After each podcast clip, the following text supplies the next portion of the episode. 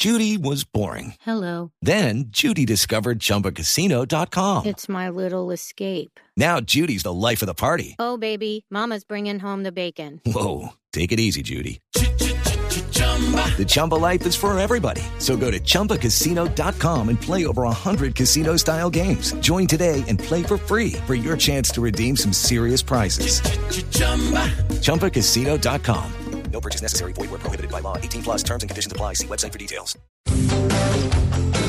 Bueno, pues nuestro tema de- central de hoy tiene que ver eh, con por qué las mujeres nos echamos todas esas cargas encima que tenemos, por qué hemos cambiado tanto nuestra misma feminidad. Eh, ¿Por qué queremos lograr muchísimas más cosas de antes? Bueno, de pronto ustedes dirán, bueno, pues tenemos derecho. Claro que tenemos derecho, pero se han perdido también cosas importantes. Así que tenemos hoy dos invitados muy, muy especiales antes de presentarles algo con lo que me encontré en las redes y que quiero compartirles. Y estamos hablando de Amparo Urrego, que es terapeuta integrativa y directora de la Fundación Famipaz, especialista en terapia regresiva reconstructiva. Amparo, buenos días. Buenos días, María Clara. Buenos días a todos. Un gusto estar nuevamente por acá. Bueno, nos trajo unas cosas eh, muy interesantes, unos conceptos muy importantes de los cuales vamos a estar hablando. Y tenemos a nuestro queridísimo Esteban Cruz, antropólogo, historiador, docente y escritor, que nos va a hablar de esas mujeres que se destacaron, pero que no fueron historia, por lo menos popular, conocida, pero que hicieron cosas importantes. Muy buenos días, María Clara, y muy buenos días a todos los que nos escuchan en cualquier lugar del país. Sí, hoy vamos a contarles eh, la historia de mujeres que cambiaron su vida. La vida de usted que nos está escuchando, es más, debe estar escuchando esto gracias a una mujer y usted no sabe quién era porque quedó borrada la historia por nuestro machismo. Claro. Ah, bueno. Pues ahí está. Así que les voy a compartir una, eh, unas apartes de una charla TED. Eh, las charlas TED me encantan, ¿no? Yo no sé si ustedes... Maravillosas, son fantásticas. Espectaculares. Sí, tienen un modelo importantísimo y se llama Ellas, Cerebro, Corazón y Psicología de la Mujer. Lo dice el doctor Daniel López Rossetti, que es quien lo menciona.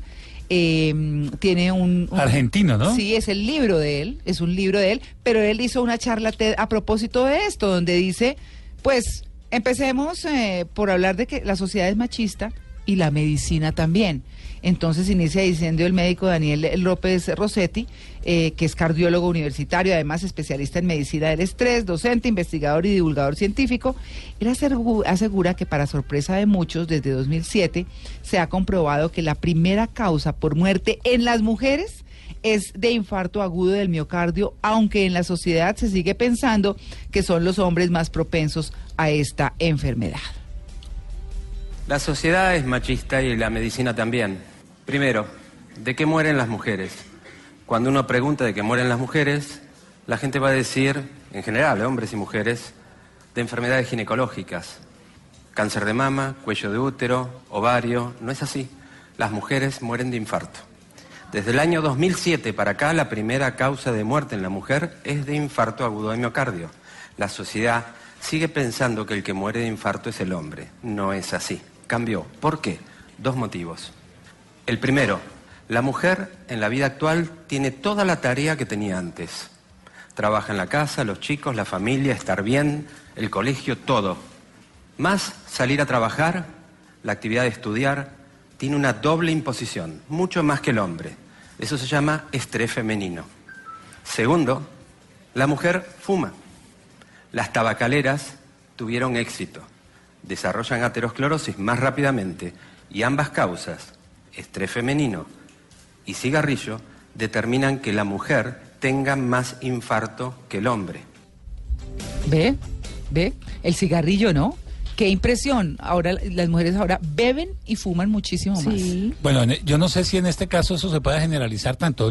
Él hablará, por supuesto, de las mujeres argentinas que fuman muchísimo. No sé, no sí. conozco cifras en Colombia, pero Sí. obviamente el caso argentino es muy pero no, pero hay una cosa que sí es muy general, manga, y, y- y tiene que ver con que las mujeres, además de asumir las cosas de la casa, trabajamos, ayudamos, eh, es decir, asu- asumimos, es decir, nadie nos quitó lo que teníamos como mujeres, que era lo que se pensaba Que el hogar, antiguamente, los hijos, la familia. que es una es un peso bien grande. Terrible, Ah, grande. Un peso durísimo que no se reconoce por machismo, pero que además de eso hay trabajo y hay un montón de cosas porque son muy complejas. Pero miren lo que sigue diciendo el doctor Daniel López Rossetti, que es bien interesante. Segundo punto, dolor cardíaco. El dolor de ataque cardíaco, de infarto agudo de miocardio, es un dolor típico de pecho intenso, retroesternal, en el hueso del medio del tórax, en la zona de distribución de la corbata, como si fuera masculino, intenso, opresivo, que irradia, se traslada a otro lado, raíz de cuello, hombro izquierdo, brazo izquierdo, antebrazo izquierdo, estos dos dedos, boca del estómago, espalda, acompañado de náuseas, vómitos, sensación de malestar general, sensación de hipotensión arterial, sudoración. Ese es el dolor típico del hombre. La mujer tiene un dolor distinto. Doctor, me duele un poquito el pecho, pero se me va. A veces transpiro, subo las escaleras y tengo taquicardia y eh, estoy nerviosa y me duele el pecho, entonces eh, los médicos en una guardia le dan un ansiolítico porque puede ser nervios. Ayer me dolió, doctor, el ¿y qué pasó? No, me dolía, pero fui a buscar los chicos al colegio y se me fue yendo. Poco tiempo después, muerte súbita, infarto agudo de miocardio. ¿Por qué? Porque el dolor femenino es distinto al masculino. Dos. Tres. Síndrome de corazón roto, broken heart, disquinesia apical idiopática, miocardiopatía por estrés o enfermedad de Takotsubo. ¿Qué es? Es un paciente que ingresa a la guardia, que va a unidad de terapia intensiva o unidad coronaria y presenta un cuadro clínico típico de infarto agudo de miocardio, electrocardiograma de infarto agudo de miocardio, análisis de sangre de infarto agudo de miocardio, estudios complementarios de infarto agudo de miocardio y muchas veces agregado un cuadro clínico de insuficiencia cardíaca y cursa con una mortalidad del 5 al 7%. Estudiamos las arterias coronarias con una coronariografía y vemos que están sanas. No fue un infarto, fue una pérdida de función cardiológica súbita como un agotamiento súbito. El 95% de estos pacientes son mujeres. Cuando uno interroga, descubre que una semana antes, varias semanas antes o algunos meses antes, tuvieron un fuerte dolor emocional como anticipando el dolor cardíaco. Broken heart o enfermedad del corazón roto. La muerte de un familiar querido, un hijo, una separación matrimonial, un desaire amoroso. El 95% de estos pacientes son mujeres. Bueno, ahí está. Interesantísimo, ¿no? Y queda confirmado que la tusa mata. La tusa mata, sí señor. Sí señor. Conozco a una mujer que hace como año y medio eh, sufrió un, un, eh, infarto por una tusa, por unos cachos que le pusieron. Es que el corazón duele. No, pero por favor, o sea, eh, la gente cree que es que eso es carreta y que solo... No, eh, hay gente que de verdad se puede morir de amor y es cierto. Y depende de que usted ha roto muchos corazones, ¿no, amiguito? Entonces, bueno. bueno, no, no se dice nada. Bueno, muy bien. Hagamos la introducción muy rápidamente, Amparo, y hablemos de entonces esa supermujer a la que le da este infarto que nos acaba de contar eh, el doctor López Rossetti. Sí, María Clara, como tú decías, eh, lamentablemente el tema de nosotras las mujeres es que usualmente estamos ah, con todos los papeles que, que asumimos exigiéndonos demasiado. ¿sí? O sea, nosotras tenemos que ser perfectas en todo. Entonces, en el hogar, en el trabajo, en el estudio, en todo. Y eso hace que la carga emocional se transforme también en carga física. Porque cuando nosotros eh, vemos y somos solidarias con otras mujeres, empezamos a asumir los problemas hasta de las amigas. ¿Cierto? Entonces viene la Le amiga que nos rabia por cuenta, las amigas, sí. sí, y sufre y como somos tan emocionales, entonces todo eso lo llevamos a nuestra emoción y a nuestro cuerpo. Entonces, ¿qué va pasando? Que nos vamos enfermando y entonces vienen todos los problemas que terminan lamentablemente en enfermedades, no solo infartos, sino en muchas otras enfermedades que nos agobian y nos generan incapacidad y limitación. ¿Para qué? Para dejar de cargar. Doctor Amparo, usted acaba de mencionar un tema que yo creo que está en el eje de la conflictividad entre las parejas todos los días, que es el tema emocional. Ese tema de la profunda emocionalidad de las mujeres asociada tal vez también a, la- a las hormonas. Ese, ese reclamo masculino de estás hormonal. O, o- Machista, además, O, aquellos que pretenden saber qué es lo que le está pasando y, y- y por qué. ¿Eso, eso es, es, es cierto o es un, un acto de machismo? Claro, yo lo considero un, ta- un acto de machismo porque realmente el hecho de ser mujer y de ser hor- hormonal es una posibilidad y un derecho que nosotras tenemos. Claro. O sea, yo estoy en contra de decir, ay, es que tienes cara de cólico. O sea, ¿cómo así? Sí, es, irre- es, sea- irre- es sí, irrespetuoso. dicen Sí, eso, claro. dicen eso. Claro, entonces... Ay, no, a mí no me ha tocado eso tan horrible. No sobreviviría el tipo que, que llega a decirle eso a la gracia. Claro, que, la- que los hombres agredan a las mujeres con eso es tremendo. Hay, Claro. que, hay que respetar un poco más en ese sentido, porque seguramente hay cambios, ¿o no? Claro, y hay parte de la mujer que es importante para tener esos cambios hormonales. O sea, el tema es qué es lo que nosotras estamos expresando y qué derecho tenemos a expresarlo. O sea, nosotras podemos expresar nuestros sentimientos y tal vez cuando nosotras empecemos a hacer el manejo adecuado de las emociones, y no solo nosotras, sino los hombres también, empezamos también a entender que tenemos la posibilidad de disminuir la ansiedad y evitar así un infarto. Pero yo decía esta mañana que las mujeres en general me parecen más inteligentes que los hombres. A mí particularmente me parece que la mente de las mujeres es digital y la de los hombres es escasamente analógica. Pero ¿hasta qué punto esa emotividad influye o disminuye o atrofia esa superinteligencia femenina? Claro, es el, el tema de nuestra inteligencia, cómo la canalizamos y cómo la volvemos coherente con nuestra emocionalidad y con nuestra acción. Ahí es cuando nosotras salimos ganando, porque si somos tan inteligentes y manejamos adecuadamente nuestra emocionalidad, podemos hacer las cosas de manera adecuada y no desbordarnos en la emoción, que es la falta del manejo de la emoción. Cuando nos desbordamos, perdemos.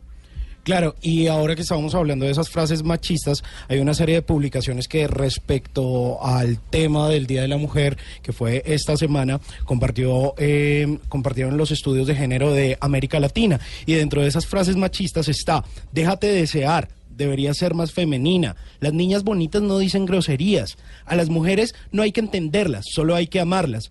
Seguro que estás en tus días. Hay que educar a las mujeres para que no se dejen pegar el hombre llega hasta donde la mujer lo permite. Algunas de esas frases fueron las que compartió el Centro de Estudios de Género de América Latina, que son de las que más les disgustan a las mujeres. Bueno, ahí está. Porque vamos a seguir con el tema, por supuesto, después de los siguientes mensajes. Nos vamos al break.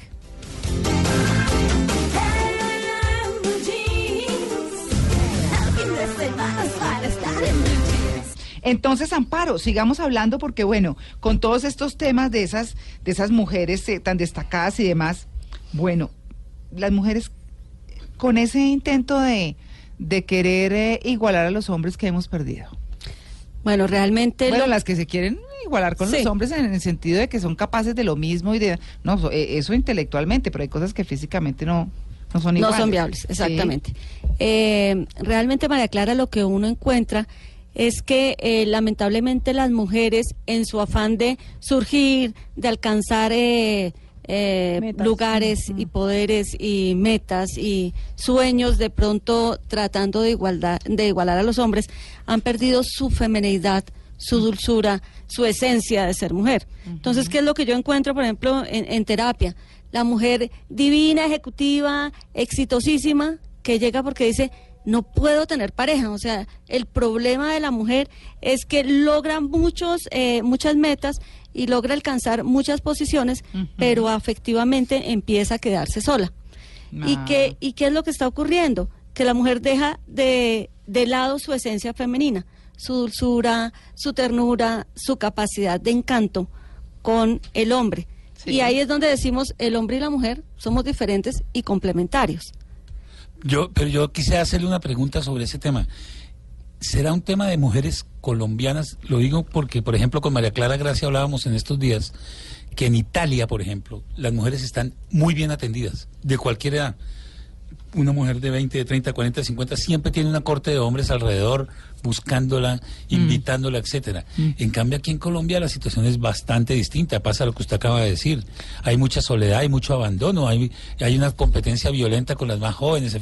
Es una realidad muy dura la colombiana, ¿o no? Es nuestra realidad, exactamente. ¿Por qué? Porque lo que pasa es que la mujer trata de emular eh, eh, patrones y modelos de otros lugares, pero pierde el concepto de lo que es la mujer y la mujer colombiana. Entonces, eh, en terapia, ¿qué es lo que nosotros proponemos?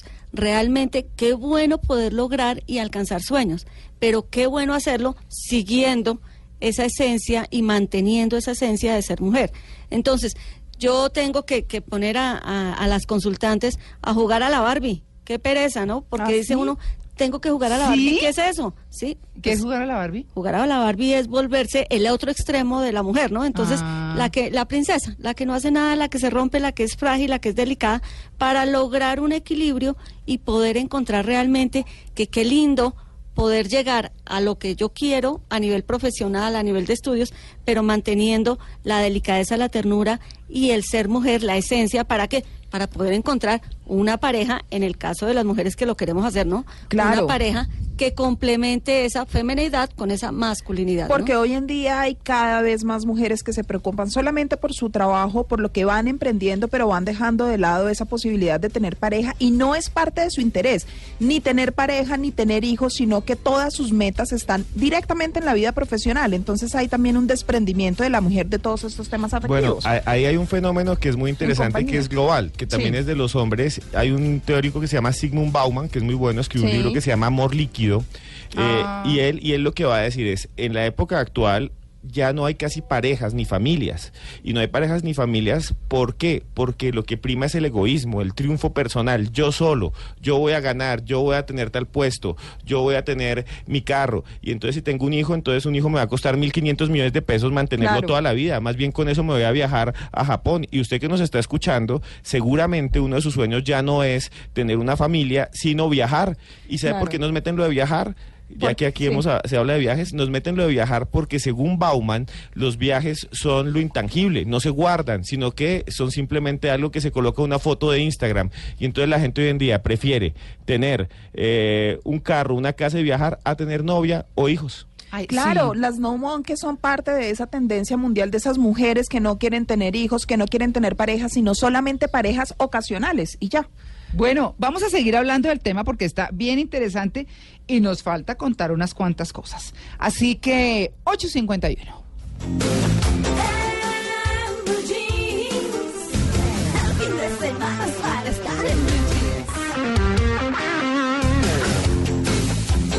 Bueno, antes de irnos tenemos que, o de que se vaya Amparo, tenemos que aprovecharla para hablar de, los, de las emociones de la mujer que son tan difíciles de entender según los señores. Algunos señores. Sí, Clara. sí, Sí, no, no meta manguita ahí. como sí, se sí, llama. sí, sí, sí. Bueno, yo creo que el tema de la emoción es cómo aprendemos desde niñas y cómo vemos en nuestra familia que nuestra mamá maneja las emociones.